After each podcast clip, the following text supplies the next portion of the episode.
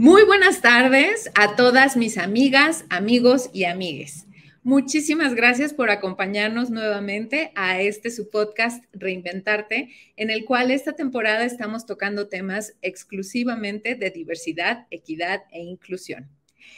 Y en este capítulo número 23 eh, vamos a tocar un tema que de verdad está levantando como mucha ámpula últimamente, que es el uso del lenguaje incluyente. Y qué mejor que tener un expertazo en el tema, como lo es Ángel Candia, que es eh, socio y también eh, consultor de ADIL. Pero primero, quiero presentarme. Mi nombre es Noemí Sosaya, soy CEO de Delivering Happiness México y para mí es un placer estar aportando mi granito de arena y ayudar a todos nosotros a entender temas que de repente pueden ser tan complejos siempre y cuando los desconozcamos. Entonces, es por eso que el día de hoy, nuestro invitadazo de lujo es mi querido Ángel. Muchas gracias, Ángel, por acompañarnos el día de hoy, de verdad. Noemí, qué gusto tenerte por acá y saludos a toda la gente que nos ve y que nos escucha.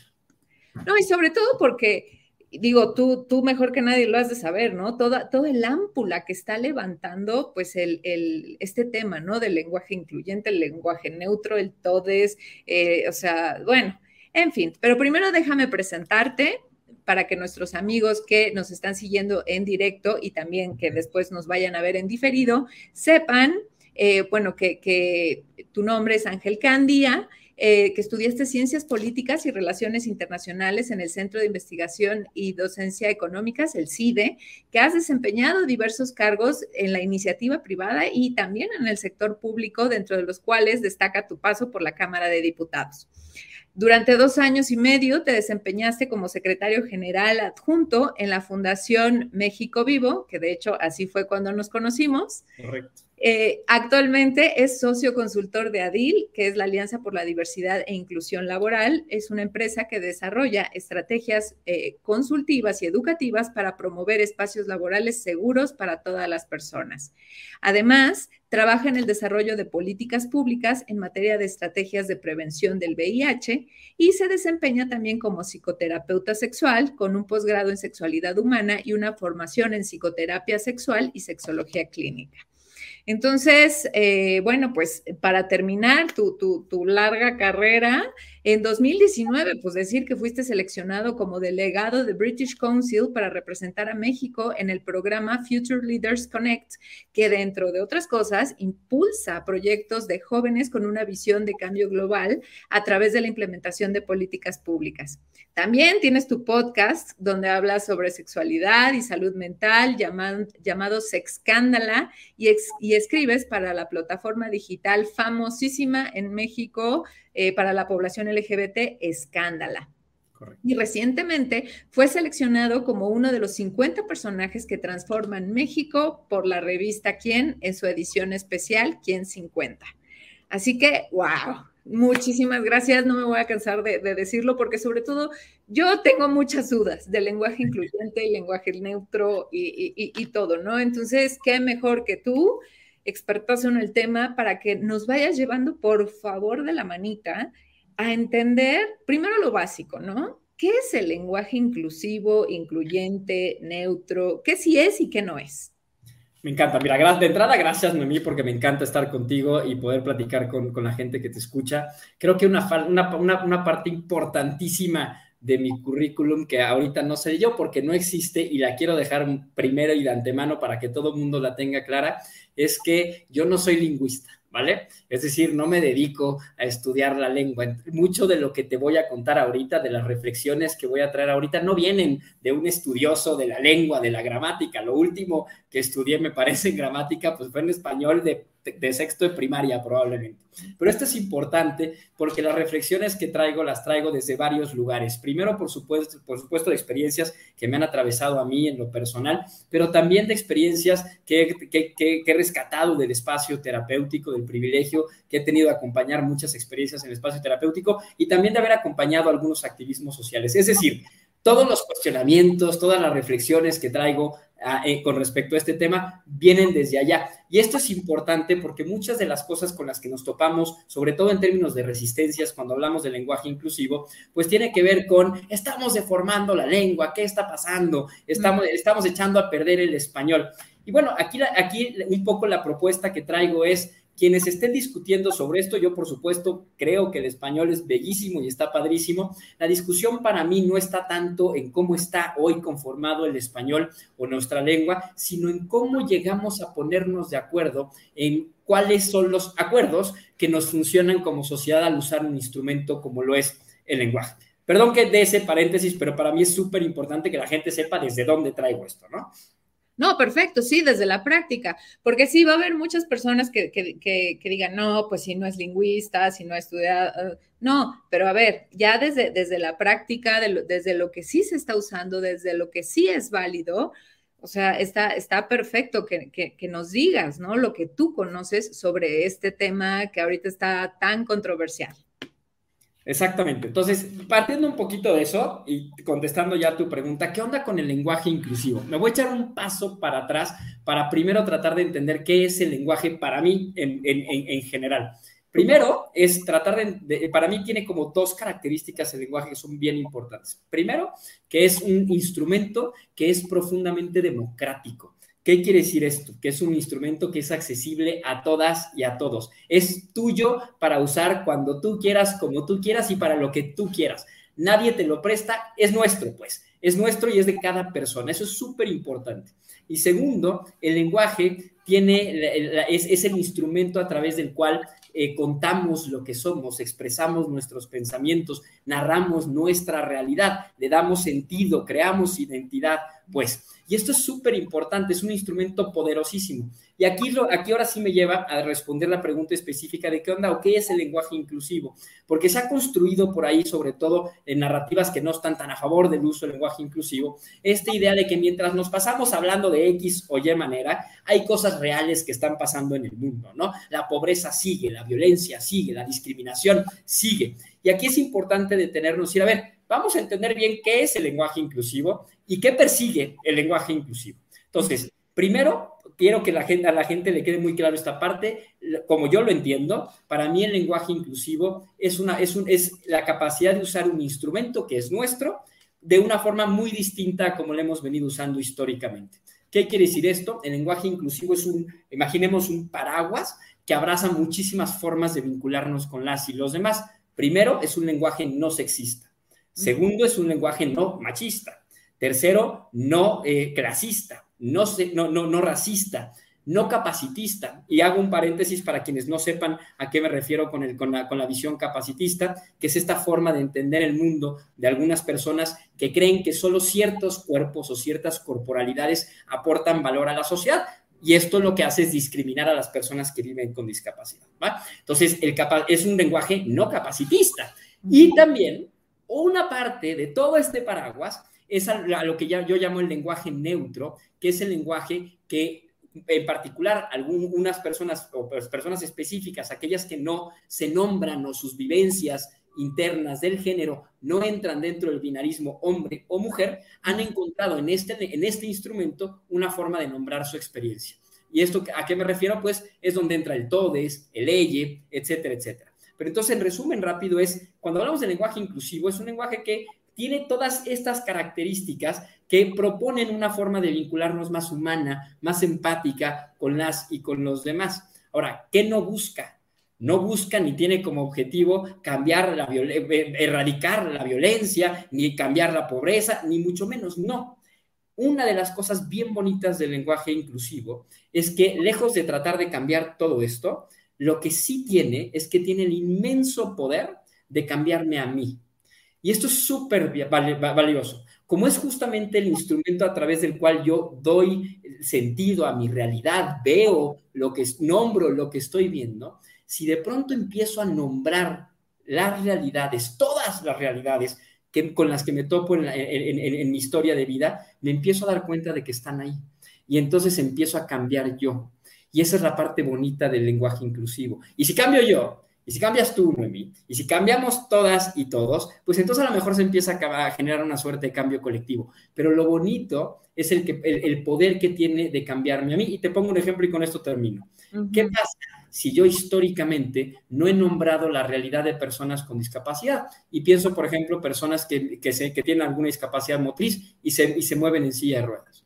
Un ejemplo que pongo siempre, tengo un colaborador, un amigo cercano que se llama Gus Guevara, que este, en una plática en algún momento dijimos, oye, él se mueve en, silla de ruedas, y me dijimos, oye, vamos a caminar, a dar una vuelta y regresamos. Y volteó y me dijo, oye Ángel, sí, pero yo no camino, yo ruedo. Y me volví la cabeza, porque volteé y dije, ah, caray, sí, cierto, no estoy nombrando tu realidad y bastó con que una persona cercana a mí, una persona a la que yo estimo, me dijera, oye, nombra mi realidad, para que yo decidiera usar el lenguaje, un instrumento mío, para nombrarle y nombrar su realidad. ¿Qué pasó conmigo, Noemí? Que yo me doy cuenta cuando hay, cuando hay accesos para personas con, que se mueven en sillas de ruedas o no. Yo ya no hago un evento desde mi consultoría o desde cualquier cosa, trinchera en la que me mueva, si no estoy seguro de que hay acceso, son accesibles para las personas con discapacidad. Antes yo no veía eso. Cuando empecé a nombrar sus realidades, la realidad de mi amigo, empecé a cambiar yo. Así y por eso es tan bonito, pues, el lenguaje inclusivo. Claro, y entonces, para, para terminar con tu ejemplo de tu amigo, entonces lo correcto o lo inclusivo o incluyente hubiera sido, vamos todos hacia el lado B. ¿no? O sea... podría decir, voy a caminar y tú a rodar, o vamos para allá, ¿no? Este, y te pongo otro ejemplo que me pasó con él. Yo tenía un programa de radio en el que estábamos, con, eh, eh, eh, Gus estaba convocando el 3 de diciembre, que es el Día Internacional de las Personas con Discapacidad, estaba convocando a tomar las calles en México el año pasado. Y entonces lo, lo entrevisté al aire y le dije, oye Gus, cuéntanos cuándo es la marcha.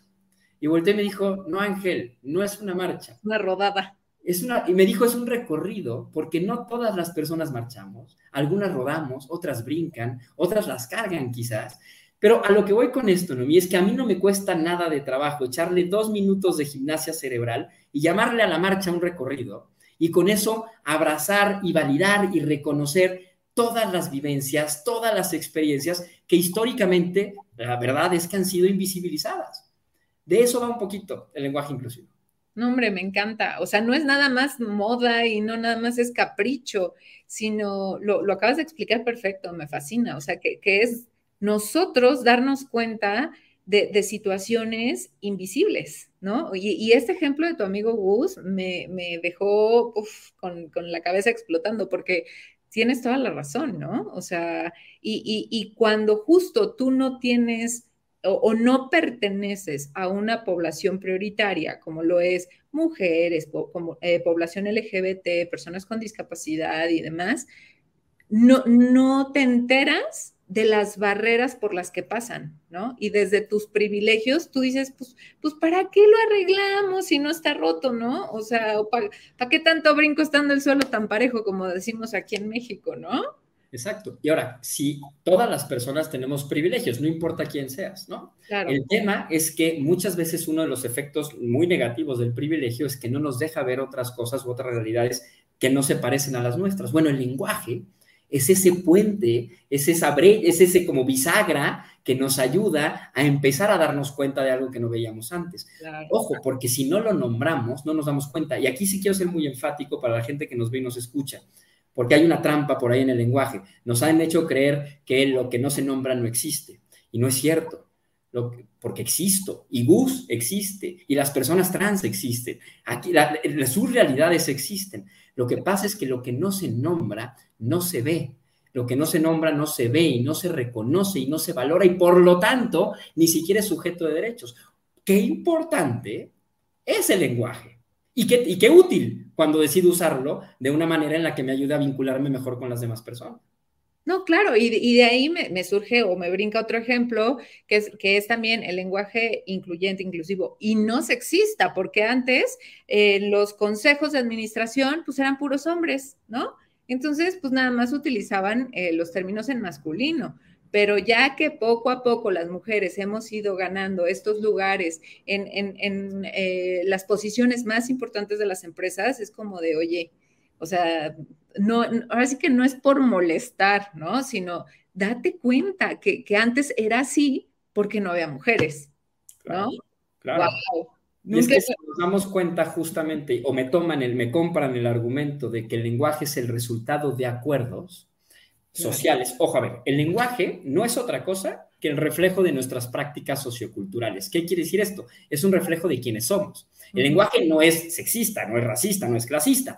La sociedad en donde el lenguaje cobra forma es sexista, es clasista, es racista, es homofóbica, es transfóbica, es capacitista. Entonces, ¿qué pasa? Se juega, se, arma una suerte de círculo vicioso, ¿no? Es si el, lenguaje puede jugar dos juegos, o repite estos ismos, los refuerza, o sirve para detenerlos y cambiarlos.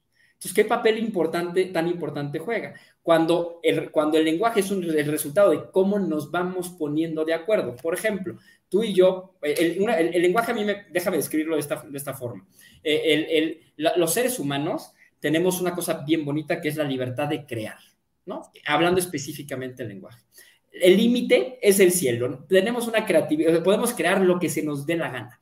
Pero esta libertad está como metida como una suerte de corsé, ¿no? ¿Por qué? Porque si quiero que tú me entiendas lo que estoy diciendo, nos tenemos que poner de acuerdo. Entonces, si a esto yo le quiero llamar celular, tengo la libertad absoluta de llamarle celular, pero me va a funcionar en tanto que tú y yo estemos de acuerdo en que esto es un celular y así le vamos a llamar. Bueno, esos acuerdos, llamarle manzana a una manzana, árbol a un árbol, todos esos acuerdos eh, se van tomando, eh, toman, toman forma en un, en un contexto muy específico. Y este contexto no podemos dejar de llamarle, y esto es importante, eh, es un contexto que es particularmente machista o sexista. ¿Qué, qué, qué tiene, qué tiene como resultado? los acuerdos ¿quiénes lo toman? Pues quienes, quienes están en situación de poder tomar y dictar acuerdos. Históricamente, quienes han tomado los acuerdos son hombres cisgénero y ojo, un tipo de hombre muy específico casi siempre, hombre cisgénero blanco europeo, ¿no? Es decir, cuando eres, cuando tienes estas características, te das cuenta de que el lenguaje normalmente te nombra. Pero vamos a hacer un ejercicio rapidísimo. ¿Quiénes de las personas que nos escuchan, nos ven ahorita, son hombres cisgénero, blanco, europeo, joven, atractivo en función de los estereotipos de belleza del momento, de una clase económica específica? La inmensa mayoría de quienes estamos aquí ahorita conectadas con Dios no somos así. No. El lenguaje rara vez nos nombra y cuando nos nombra, muchas veces, como es en el caso de las mujeres o las identidades FEM, nos las nombra de manera violenta. ¿no? Y es decir, y eso es cuando te nombra, porque hay un montón de personas a las que el lenguaje definitivamente ni siquiera nombra. Entonces, cuando cuestionamos estos acuerdos, en realidad lo que estamos haciendo es cuestionando un sistema que no funciona para todo mundo y que, ojo, si es un instrumento que es nuestro para usar y no al revés, pues vale la pena cuestionarlo, ¿no? Pues echarle un poquito de coco, echarle un poquito de cerebro y decir, oye, pues si esto no me está nombrando, si hay una realidad que no está nombrando, unas palabras o un lenguaje que no está nombrando ciertas vivencias, formas de vincularse, de ser, lo que sea, pues vamos nombrándola, ¿no? Y si lo que hace falta es ponernos de acuerdo, pues pongámonos de acuerdo. Claro.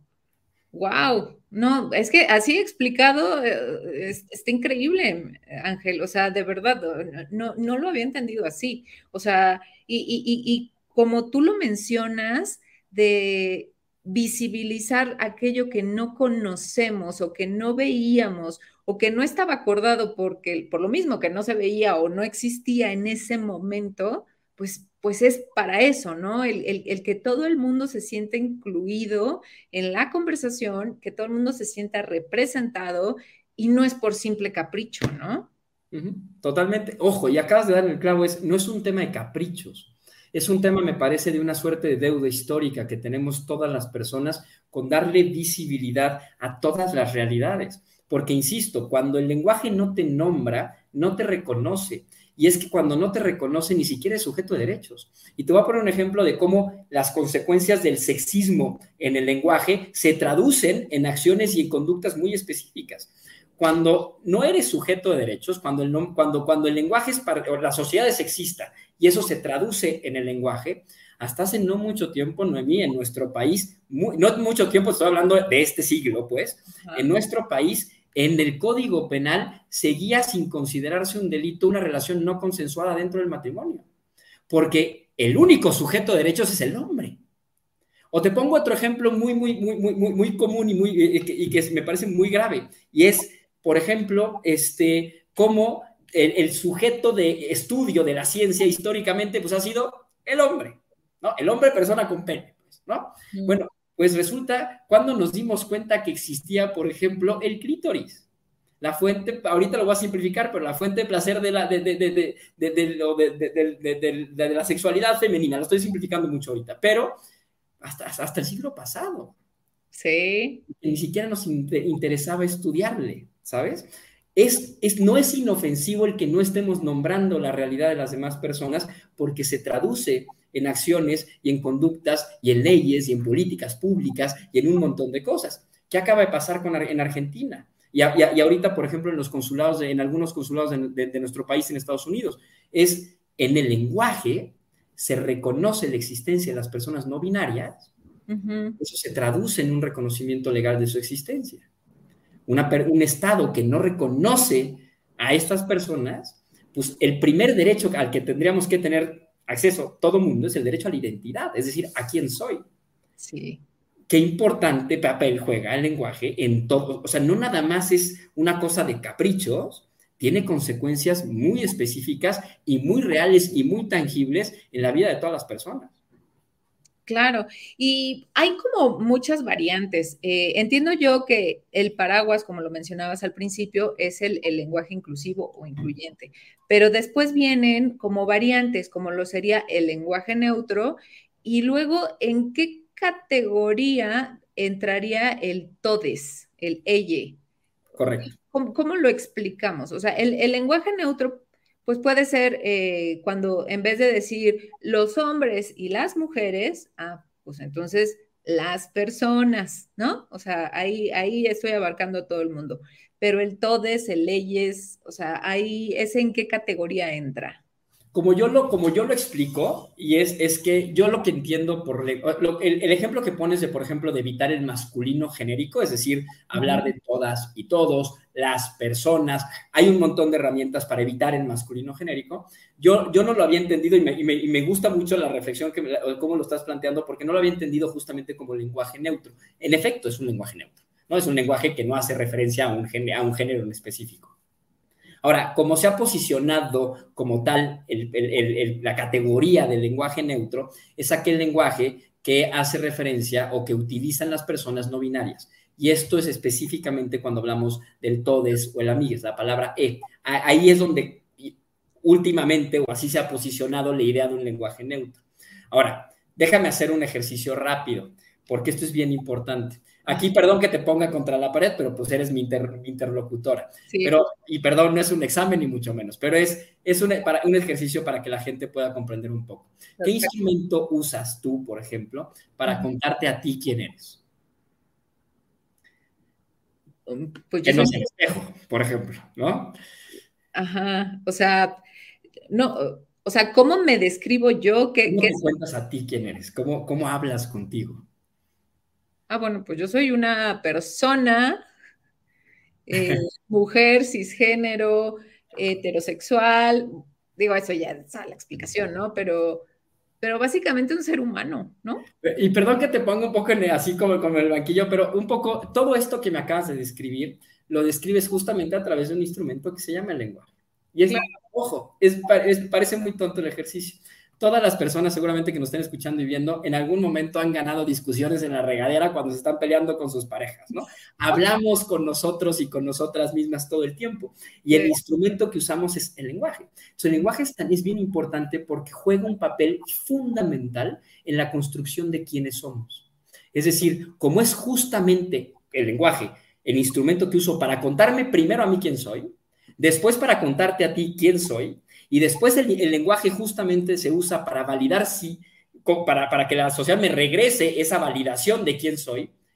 ¿Qué pasaría o qué hubiera pasado en tu historia de vida, Noemí, o en la mía, si no hubiera tenido palabras que describieran mi realidad?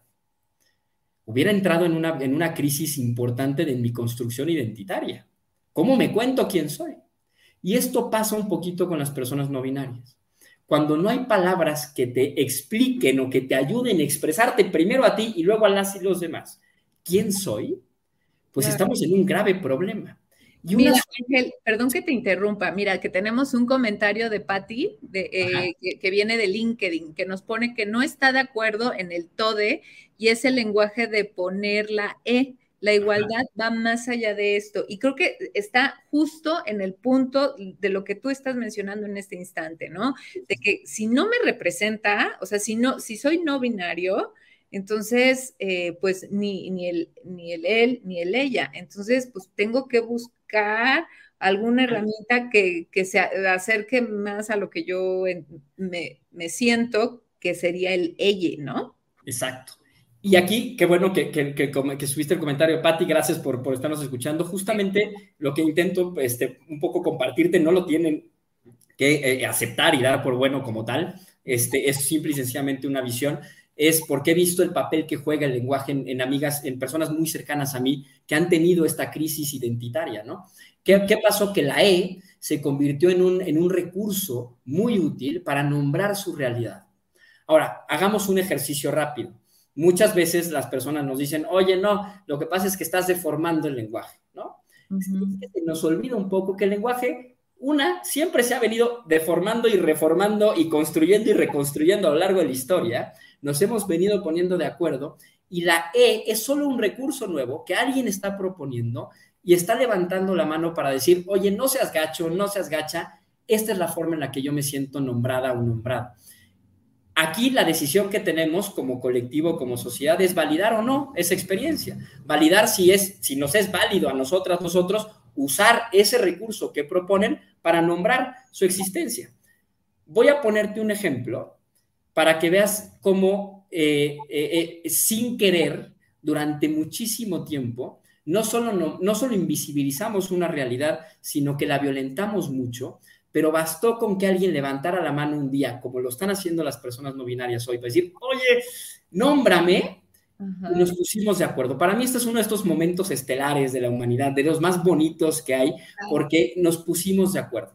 Te acordarás, porque seguramente somos contemporáneos, contemporáneas en edad, que cuando íbamos a la farmacia o al, súper, nos encontrábamos en el estacionamiento con estos cuadros grandotes azules que decían solo minusválidos. Y era algo estaba perfectamente socializado, completamente normalizado. Decíamos minusválidos o inválidos, etcétera, etcétera. Sí, era políticamente correcto en ese momento, ¿no? Y nadie nos habíamos dado cuenta que lo que estábamos haciendo era nombrar a un grupo de personas enorme, personas carentes de valor, personas sin valor.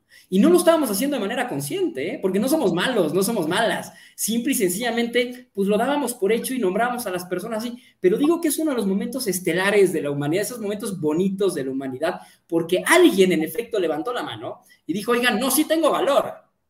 No me nombres así, no me violentes así. Sí, no. Escuchamos, Noemí. Nos pudimos escuchar y dijimos, ah, caray, sí es cierto, no nos habíamos dado cuenta. Y entonces pasamos por todo un proceso, ahora sí de la mano con la población a la que estábamos nombrando, para, poder, para, ponernos de acuerdo y nombrarles de una manera mucho más humana y empática. Y pasamos en tiempos de Fox por personas con capacidades diferentes y lo dijimos, no, esto no nos hace mucho sentido tampoco. Ahorita les nombramos personas con discapacidad y hay propuestas por ahí de que probablemente mañana un término más amable, más humano, sea personas con, con diversidad funcional. Pero lo bonito de esto es que alguien levantó la mano y dijo, oigan, esto me, violenta, no me nombra y la sociedad estuvo dispuesta a escuchar. E hicimos un esfuerzo colectivo para cambiar la forma en la que nombrábamos a las personas. Algo similar tendría que estar pasando con las personas no binarias hoy. ¿Hace ruido? Sí. Quienes abogamos por, la, por, por, por no destruir un poquito el lenguaje, no somos malas personas. No son malas personas quizás lo que falta es que vean la realidad de las personas, como no habíamos visto la realidad de las personas con discapacidad en su momento, de aquellas personas que hoy no se sienten nombradas por el lenguaje. Mi sugerencia es, escuchemos sus experiencias, escuchemos, empaticemos un poco y reflexionemos con respecto a si, nos, si es lo mío o no, y se vale, si es poder empezar a nombrarlas desde este recurso que proponen. Claro, y mira, otro ejemplo puede ser, que se me ocurre, el que ahora, eh, bueno, más bien antes lo políticamente correcto era decir grupos vulnerables, ¿no?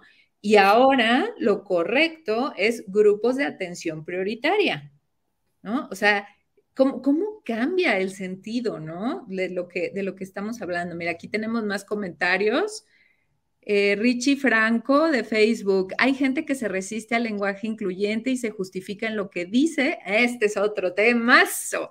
La Real Academia de la Lengua Española como si fuera ley. Y como dice Ángel, el lenguaje evoluciona y se debe adaptar a nuestra realidad. Entonces toca un punto buenazo, que es la Real Academia de la Lengua Española, que quien es la que dicta y manda de cómo usar correctamente el lenguaje. Y aquí es bien importante, qué bueno que lo saca, saludos a Richie, qué bueno que lo saca porque hay que entender qué papel juega la RAE, qué papel juegan las academias en el lenguaje. Y es que hemos confundido un poquito con el, como en un juego del, del, huevo y la gallina, ¿no? Sí. El papel de las academias no es en absoluto dictar reglas, sino registrar los acuerdos. ¿Qué quiere decir esto? Que la RAE lo que hace es que, oigan, celular, Noemí, ¿estás de acuerdo? Celular, ¿tú estás de acuerdo? ¿Ya se pusieron de acuerdo? Juega, celular, que sea celular. Eso es lo que hace la Real Academia, la, la Real Academia de, la Lengua Española, solo registra nuestros acuerdos. Por eso hace 40, 50, 60 años que no sabíamos cómo nombrar una conducta que un actor muy famoso mexicano logró perpetuar y, y representar en la pantalla, que era Mario Moreno Cantinflas, nos hizo entender que había una palabra, cantinflear, que decía mucho de cómo nos relacionamos y cómo nos expresamos las y los mexicanos. No teníamos una palabra para nombrar eso. Pues resultó que la, que la encontramos y le llamamos cantinflear. Nos pusimos de acuerdo y hoy la RAE la reconoce como una palabra que nos sirve porque expresa algo muy específico para las y los mexicanos. Lo mismo ha pasado recientemente con palabras como sextear, por ejemplo. Esto no existía taguear a alguien. El COVID, te decía al principio, ya nos pusimos de acuerdo la y la RAI dice, ok, juega, ¿ya se pusieron de acuerdo? Así se, así se dice esta nueva realidad o esta nueva experiencia o esta nueva vivencia. ¿Qué pasa? Que normalmente, es, ¿qué tienen en común todas estas? El cantinflear, el sextear, el taguear, todas estas, que no son útiles a la inmensa mayoría de la población. Claro. Y por eso los acuerdos se dan más rápido. ¿Qué pasa? Que cuando estamos hablando del EYE, por ejemplo, o de la E, es, le es útil solo una parte muy específica y muy chiquita de la población.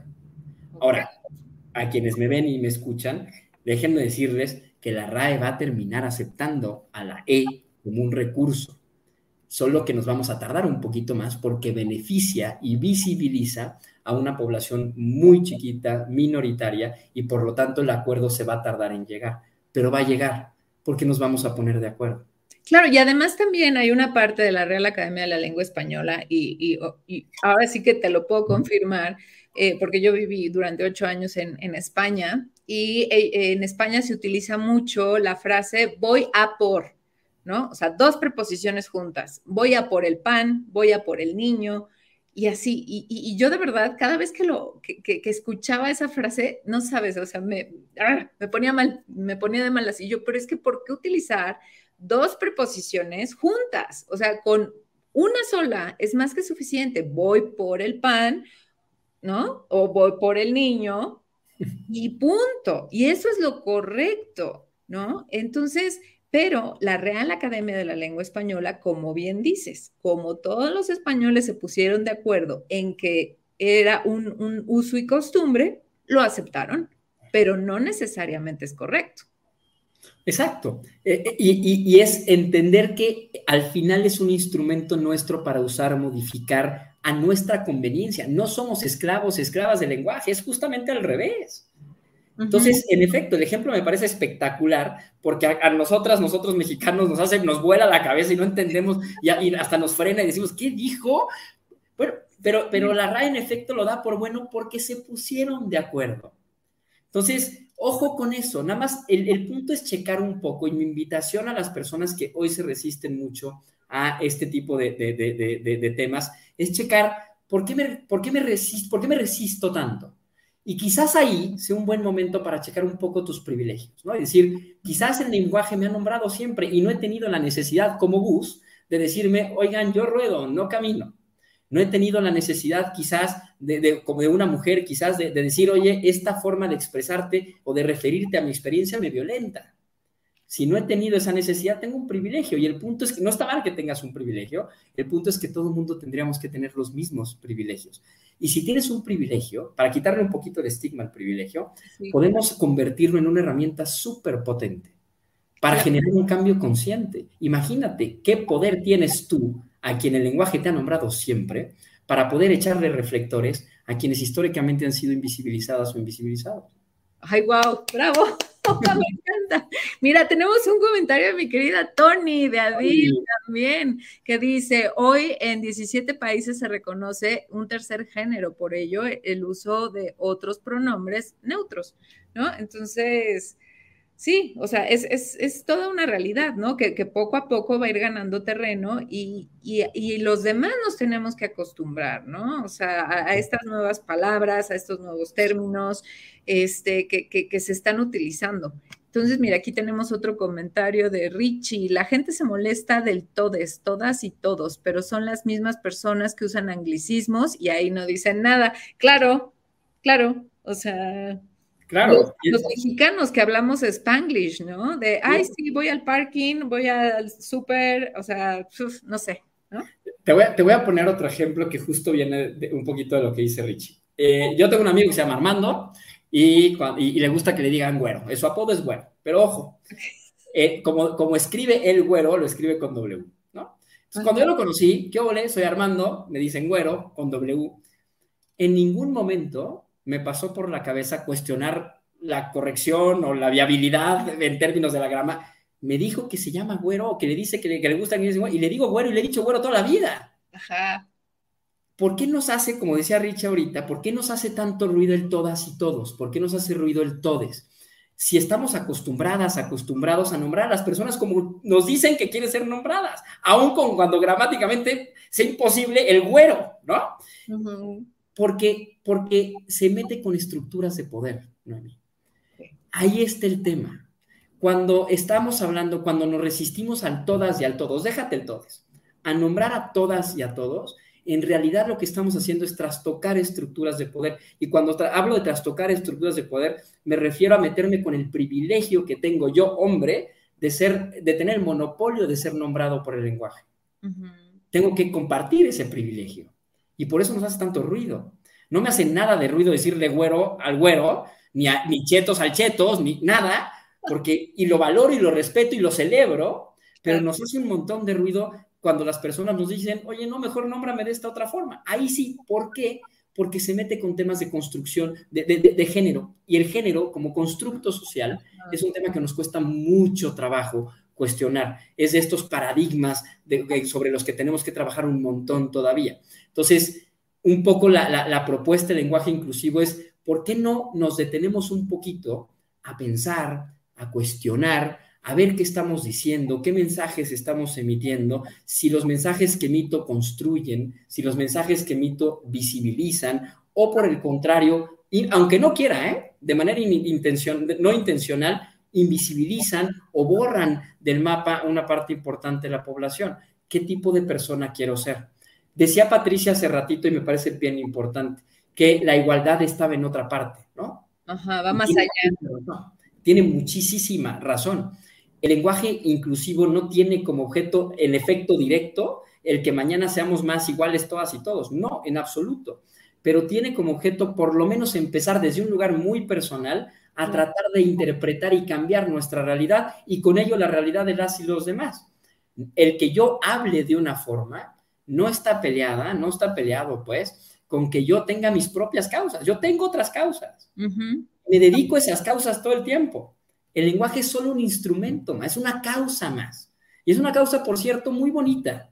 Es una causa que es muy genuina, muy auténtica, muy noble y que entiendo que a mucha gente no le haga sentido y está bien. Y aquí perdóname por lo políticamente incorrecto que voy a hacer, pero una, una de las veces más, voy a decir una cosa que es muy poco este, popular. Yo, y para, para ver si puedo poner mi ejemplo un poquito de lo que quiero llegar. Yo no soy una persona muy animalera, pues no me gustan los animales, no me gustan los perritos, los gatitos no me mueven mucho y eso me vuelve una persona poco popular. Eh, eh, es una posición poco popular. Sin embargo, Noemí, no sabes cómo agradezco en la vida que haya personas que se encarguen de rescatar perritos y gatitos. Porque si todas fueran como yo, no rescataríamos perritos y gatitos. Valoro profundamente que haya personas que se encarguen de esas causas que a mí, por la razón que sea, no, no he volteado a ver. Lo mismo pasa un poco con el lenguaje inclusivo, y aquí es donde soy un poco políticamente incorrecto. Y es decir, si, si el lenguaje inclusivo no es lo tuyo, se vale. Nada más no estorbes. ¿Qué quiero decir con esto? Yo no estorbo a quienes se encargan y al contrario, celebro a quienes se encargan de perritos, gatitos y de viejitos, porque tampoco me encargo de viejitos. El lenguaje inclusivo busca construir una herramienta que sea capaz de vincularnos mejor. Es algo bonito, no es algo malo. No, y sabes qué, o sea, un ejemplo súper práctico y, me pasó. Fíjate que eh, cuando tú estás poniendo tu perfil en LinkedIn, hace, hace varios años tomé un curso en, justamente en Madrid sobre cómo es la mejor forma de poner tu perfil en LinkedIn, ¿no?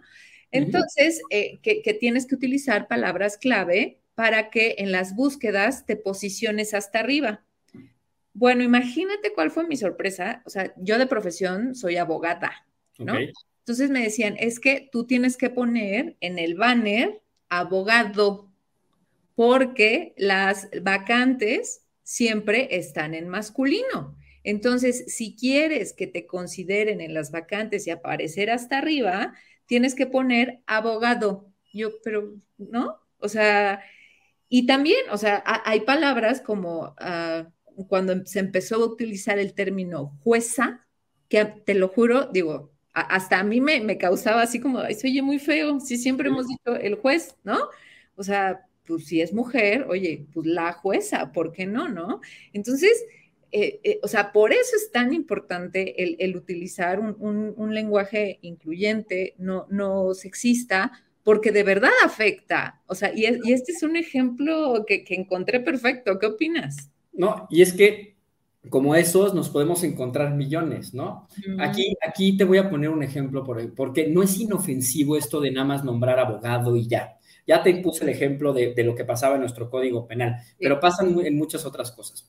La RAE hoy, si tú buscas eh, el significado de femenino y de masculino, te vas a encontrar, primero, de muchas definiciones, pero lo masculino te habla de, este, de alguien como, con, con, muchos, con, con, mucha presencia, este, fuerte, no sé qué. Lo femenino te dice que es débil, endeble.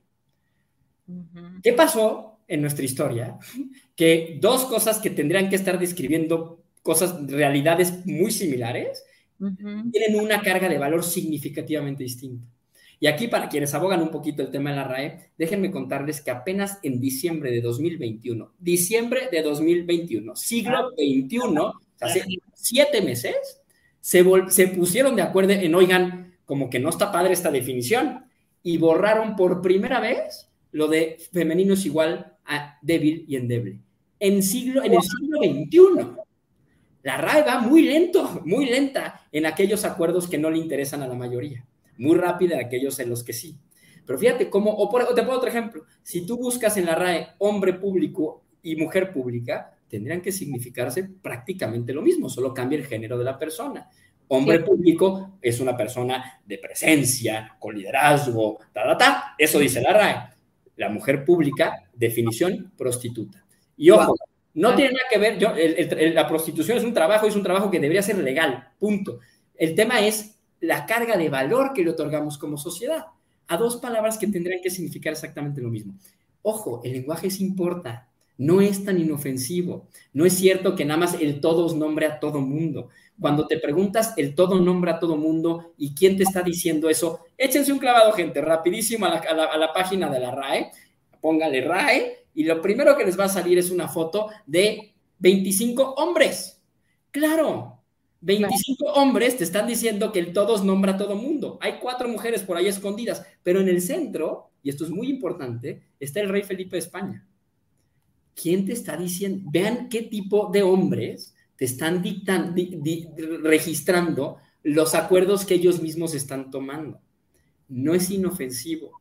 Y cuando cuestionamos, mujeres, hombres o personas de cualquier identidad, el lenguaje o la forma en la que lo usamos, lo que estamos haciendo es cuestionarlo para hacer algo mejor, porque se ha, se ha, se ha construido esta idea de que la deconstrucción es algo, no es como destrucción. Y no, la deconstrucción es, es, es cuestionar para construir algo mejor, algo más bonito.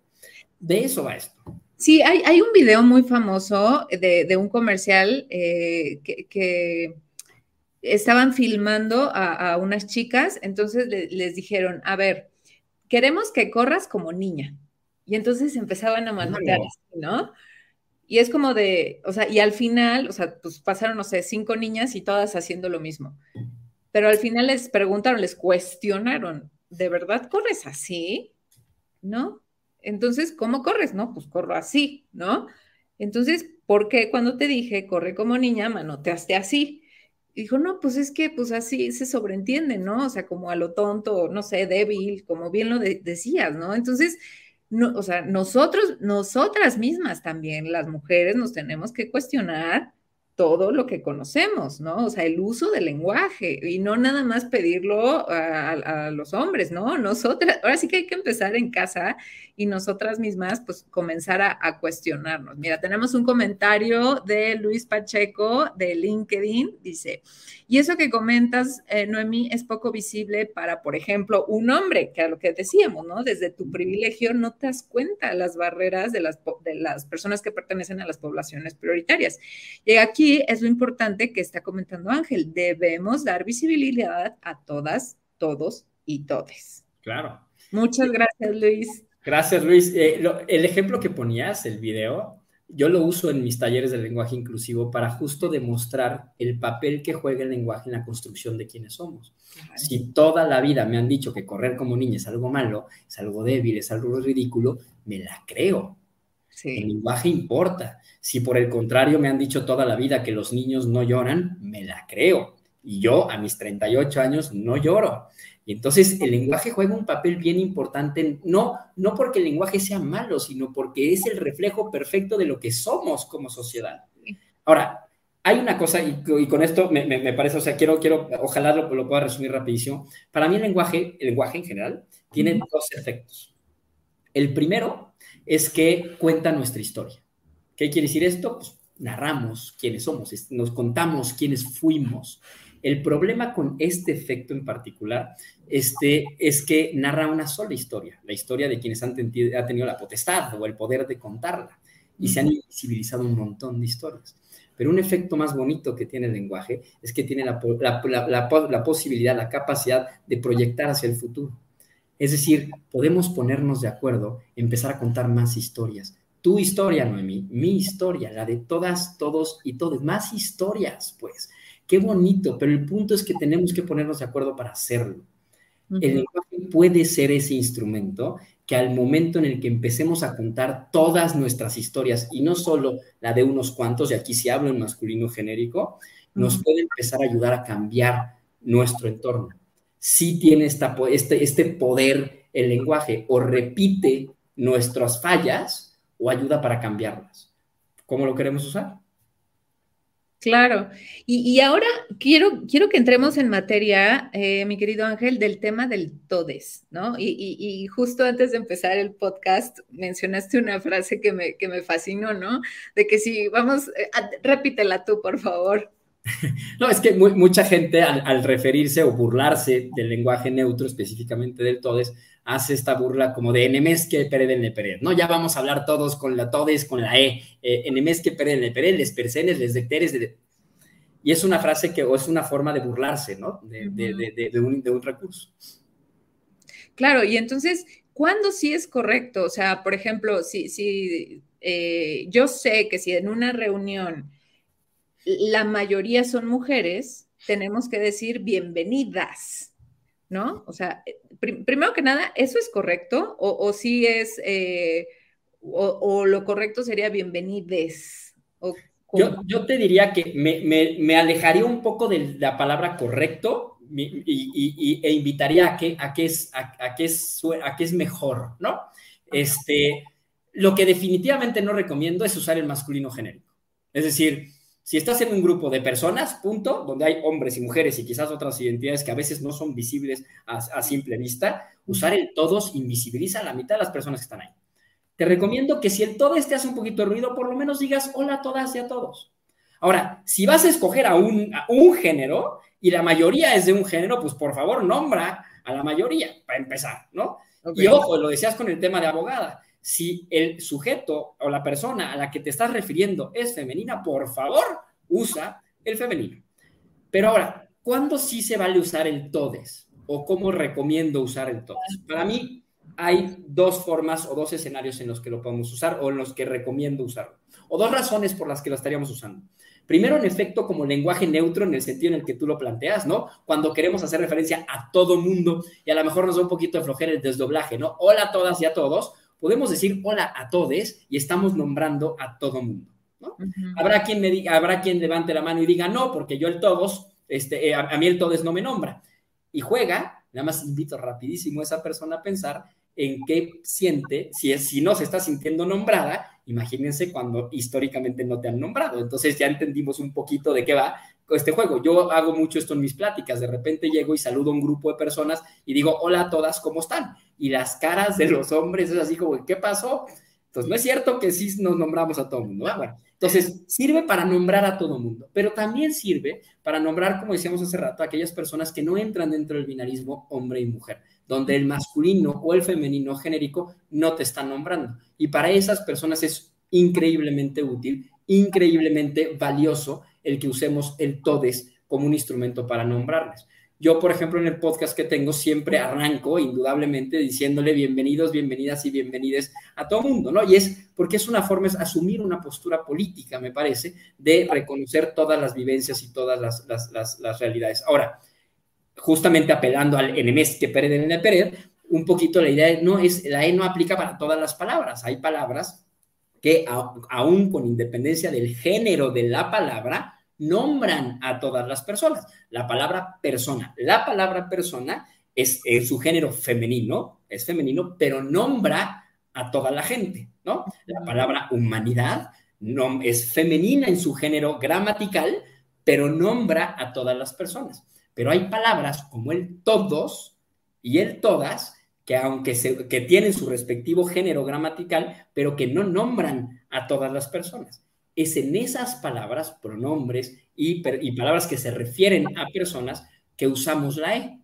Entonces, ahí, ahí queda el todes, el elle, el amigues, por ejemplo, que, que, que, cuando, cuando, cuando te encuentres en esta disyuntiva, cuando puedes nombrarlas a las personas en el desdoblaje, es decir, amigas o amigos, todas, todos, ahí es donde cabe la E.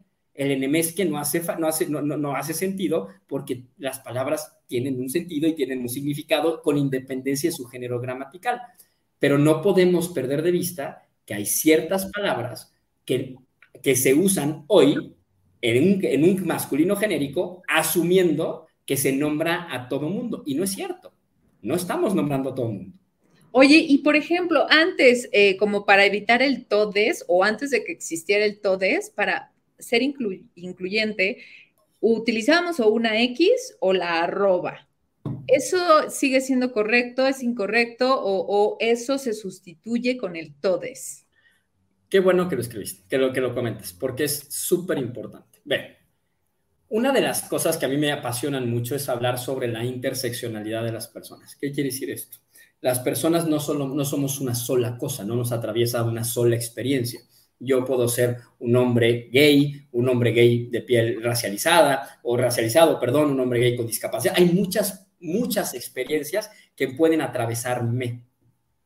Cuando no nos damos cuenta de que existe esta interseccionalidad y los grupos, como dices, de atención prioritaria, funcionan desarticulados, se nos olvidan que hay otras realidades y otras formas de entender y ver la vida. Entonces, una, así como el lenguaje neutro, el TODES, se ha convertido en un, en un, instrumento muy poderoso para visibilizar a las personas no binarias, lo cierto es que también se ha socializado mucho el uso de la X y de la arroba. Mi sugerencia es que un lenguaje que realmente se llame a sí mismo inclusivo es un lenguaje que incluye a todas las personas. La arroba y la X no son fonéticamente pronunciables. Y personas que necesitan un software porque no ven. Sí, personas ciegas. Personas ciegas que necesitan y requieren de un software para, para, para, para, escuchar lo que, lo que les dijiste, no, el software no pronuncia la arroba y la X. Entonces, es de estas luchas que tendríamos que empezar a entender de manera interseccional. Ojo, está padrísimo el, lenguaje neutro, pero la X me deja fuera una, una parte importante de la población.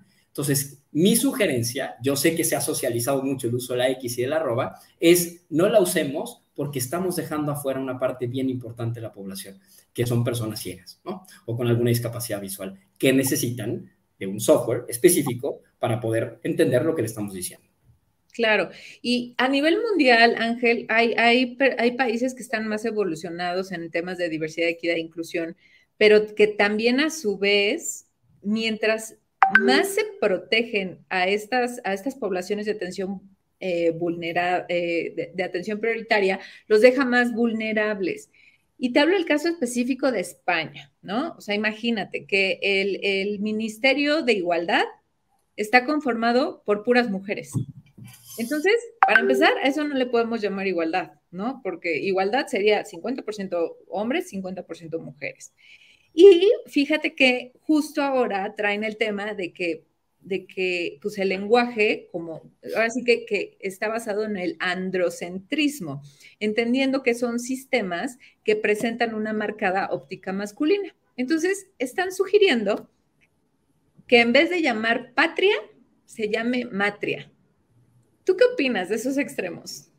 Mira, yo te diría que este, es una, lo que, o sea, no conozco el caso específico, pero te lo voy a bajar a casos que me son más familiares. Por ejemplo, Tony nos estaba escuchando hace ratito y Tony es una persona que me ha dado mucha visibilidad en algunos temas. Yo soy muy, de repente soy muy grosero, ¿no? Y de repente digo, estoy hasta la madre, ¿no? Y, este, y, y Tony me ha dicho, ¿y por qué no hasta el padre, ¿no? Y es interesante ver como, como te decía en el, tema de la RAE, de la mujer pública, hombre público, etcétera, etcétera, como hay una cargada, muy cargada, muy evidente, connotación peyorativa y negativa a todo lo que tiene que ver con lo femenino y una, eh, un enaltecimiento a todo aquello que tiene que ver con lo masculino. Entonces, entiendo la filosofía detrás de lo que están queriendo hacer, que es resignificar estos, estos conceptos, reposicionar y valorar a, lo femenino desde otro punto de vista con un cambio tan radical. Están en un extremo, podría, desde mi óptica podría decirte que sí, pero si lo bajo a mi práctica diaria, yo hoy ya me cuestiono cada vez que voy a decir que estoy hasta la madre, perdón por mi francés, porque, porque sé que estoy diciendo algo. Estoy, diciendo, estoy mandando mensajes, estoy reproduciendo mensajes. Y entonces de pronto ya me encuentro diciendo, y es muy divertido con mis grupos sociales, de pronto diciendo, ay, esto está bien madre, ¿no? Queriendo decir, está bien padre. ¿Qué estoy queriendo jugar? Eh, ¿Qué estoy queriendo hacer? Es jugar con el lenguaje para tratar de resignificarlo. ¿Nos tenemos que ir a un extremo de esa naturaleza? No lo sé. ¿Puede? ¿Se vale? Creo que es una postura política, pero creo que la intención que me gusta atrás de esto es esto, ¿no? Es Oye, y si o sea, ya estuvo bueno que todo lo femenino tenga una carga negativa y peyorativa, pues vamos a resignificarla, ¿no? Y vamos a ponerla en el lugar donde en principio le, debería tocar. Esa parte me gusta. Esa parte me parece bonita, el, tratar de decir, porque además, ojo, esto pasa, en, fíjate cómo, eh, incluso, por ejemplo, los animales que usamos para describir conductas, normalmente los, los hacemos en términos femeninos, ¿no? El, fíjate, por ejemplo, eh, cuando usamos la palabra zorra para referirnos a una mujer, así está todo. Y cuando, eh, pero el zorro tiene otra, otra carga. Alguien listísimo. sí. Entonces, si hay, si hay esta necesidad urgente de cambiar el significado, de resignificar. Y a veces estas posturas se llevan quizás a este, hasta este lugar, pero la filosofía detrás me gusta. Es lo que quiero transmitirte. O sea, me gusta porque yo sí estoy de acuerdo en que ya estuvo bueno, en que todo lo femenino tenga una carga negativa y todo lo masculino sea bien padre, ¿no? Bien padre, bien padre. Entonces, Está chido, neutro. Neutro, está chido, exactamente. Oye, mi querido Ángel, y para todas aquellas personas que nos están viendo y que están interesados en el tema, ¿Qué pueden leer? ¿Qué pueden ver? ¿Dónde pueden familiarizarse con este lenguaje neutro? O sea, ¿cómo sustituir unas palabras por otras, no? Como, como lo decíamos, que ya la palabra persona es mágica, ¿no? Hay muchísimos recursos. Mira, déjame, bueno, muchísimos recursos para evitar el masculino genérico. Pero déjame decirte una cosa. El, para aquellas personas que quieran eh, involucrarse un poquito más, déjeme decirle que o sea, la propuesta de lenguaje inclusivo es una propuesta que está como desarrollándose y evolucionándose sobre la marcha, ¿no? No es que sea nueva per se, porque hay mucha gente que ha abogado por un lenguaje no sexista toda la vida, pero lo cierto es que hay poca literatura al respecto. Eh, les puedo recomendar algunos, algunos, algunos documentos que son muy interesantes, pero casi todos están enfocados a un lenguaje no sexista. Por ahí, me parece, no me acuerdo si es con APRED o COPRED, búsquenlo por ahí en internet, tiene sus documentos de manuales, de, manuales para el uso del lenguaje no sexista, y ahí van a encontrar un montonal montonal de recursos para evitar el masculino genérico. Uno de ellos es el, usar la palabra persona o personal, pero hay usar sustantivos epicenos, hay desdoblamiento, hay un montón de recursos con los que no me meto ahorita. Pero sobre todo, quisiera decirle a aquella persona que esté interesada y que a lo mejor no sepa mucho cómo y que a lo mejor deje, de genere ruido, dos sugerencias rapidísimas. La primera es, trata de desdoblar lo que dices. Es decir, usa el todas y todos. No, ahorita no empecemos con el todas. Empieza con el hola todas y todos. Y vas a ver que así como cuando aprendimos a manejar estándar, que cada vez que pasamos un tope o en una subida se nos paraba el coche y de pronto ya nos dimos cuenta que manejamos y ni cuenta, ni cuenta nos damos porque lo hacemos de manera automática, lo mismo va a pasar contigo. Te vas a acostumbrar y de pronto, pero van a pasar muchas cosas bien bonitas. Vas a empezar, parece una ridiculez, pero vas a empezar a ver cómo cambias al momento en el que usas el todas y todos hola todas y todos. Eso te va a cambiar a ti, pero de, manera, de maneras en las que no, de verdad, no te puedo explicar. Pero el otro efecto bonito es que vas a empezar a contagiar a la gente. Primero va, a voltear y decir, ¿y esta qué le picó? Pero el que le picó, contagia. Y te, y te pongo un ejemplo en el caso, por ejemplo, de mi papá, que es muy resistente a, este, a estos temas, pues una persona mucho más grande que yo. De pronto, un día me mandó un video porque estábamos en una campaña diciendo, invito a todas y a todos, y ya lo dice lo bonito se contagia, es lo que quiero decir. Sí. Las cosas buenas se contagian. Entonces, e, empieza por lo sencillo, desdobla, ¿no? Y después échale un poquito de, de, gimnasia cerebral, ¿no? Cuando estés escribiendo un correo de trabajo y, estás, y te das cuenta que estás diciendo muchas cosas en masculino genérico, échate dos pasos para atrás y cómo puedes parafrasear. Te vas a tardar un poquito más, tres minutos más, pero parafrasea, busca la forma de evitar el masculino. Hay un montón de recursos, velos usando poco a poco y vas a ver qué importante cambio tiene en ti y en la forma en la que te relacionas con las demás personas. Sí, mira, aquí tenemos un mensajito de Tony que dice wash hands. No sé si tú sepas a lo que se refiere. No sé si es una buena información. No, no, estoy seguro, Tony. Dinos o dime por, por WhatsApp para ver si estoy entendiendo. Pero, o si era un como un emoticon que a lo mejor salió raro. Ah, puede ser, puede ser, puede ser. Y este aquí Richie nos manda otro ejemplo, ¿no? Que en lugar de decir los directores, el personal directivo, que tiene toda la razón. Claro. Hay un montón de formas. Por ejemplo, puedes convertir, puse un aplauso a eso. este, gracias. El, por ejemplo, la forma en la que el, usar el imperativo, ¿no? O sea, cambiar lo que estamos diciendo a una orden. Entonces, en vez de, en vez de decir, este, todos eh, tienen que venir a firmar, es, tendrán que venir a firmar. Es, decir, empezamos acá, es usar gimnasia cerebral. De verdad, es, ese, recursos están ahí. Y deja, con, con esto a lo mejor te, te tengo un, un, último ejemplo. Es, hay un argumento muy, muy real que se llama economía del lenguaje. Si yo llego, llego y tengo un grupo de 20 personas y tengo que nombrar a todas por su nombre, me voy a tardar un rato y pierdo foco y, la oportunidad de, hacer muchas cosas. Pero para eso el lenguaje me dio el todos y todas. Algo pasó en el camino, que ya lo platicamos, que en, el, en el uso razonable de la economía del lenguaje terminamos con el todos.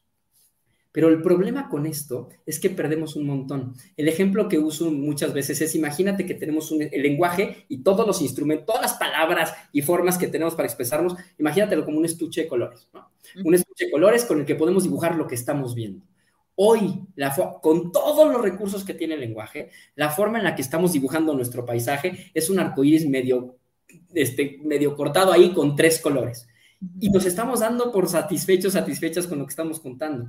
Si usamos todos los colores que tenemos en el, en, en, el estuche, quizás dibujemos un arco iris completo y un cielo más bonito. Pero aún así, Noemí, no estamos contando lo que estamos viendo en realidad. Si nos ponemos las pilas, si nos ponemos creativos y creativas, y sí, creatives, nos vamos a inventar más colores y vamos a, empezar a narrar el paisaje que estamos viendo. Y entonces vamos a ver la pradera, y vamos a ver a los vacas, y vamos a ver a los árboles y a las manzanas, a todo lo que estamos viendo. Para eso nos sirve. Nos estamos quedando con un arcoíris de tres colores. La realidad, nuestra realidad, nuestras historias, es mucho más rica, son mucho más ricas, mucho más bonitas de lo que estamos contando. Usemos el lenguaje, usemos los colores para dibujar el paisaje que tenemos enfrente y no dejarlo mucho. Ay, no, me encanta, mi querido Ángel. Ya se, de hecho, ya se nos pasó la hora, pero no me quiero ir sin un comentario final tuyo, por favor, para aquellas personas que están súper en contra del, lenguaje incluyente, del todes, de todo esto. Yo te diría un poco lo que decía hace ratito. Está bien, se vale. Lo primero es decirte que si te hace mucho, mucho ruido, que trates de checar por qué.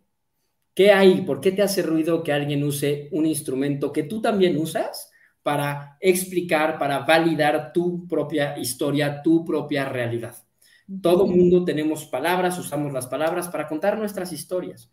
A veces el lenguaje se queda corto y no puede contar, no podemos contar todas nuestras historias. Checa por qué te hace tanto ruido. Y el por qué te, hace, tanto ruido quizás te, lleva, te llega a la conclusión o te lleva a la conclusión de que, como decíamos hace ratito, tengas algún privilegio por ahí que no te esté dejando ver lo importante que puede ser, como lo fue para Gus, que nombrara su realidad y le llamara rodar a la forma en la que él se mueve. Checa ese privilegio. Yo antes no lo veía, hasta que alguien me lo dijo.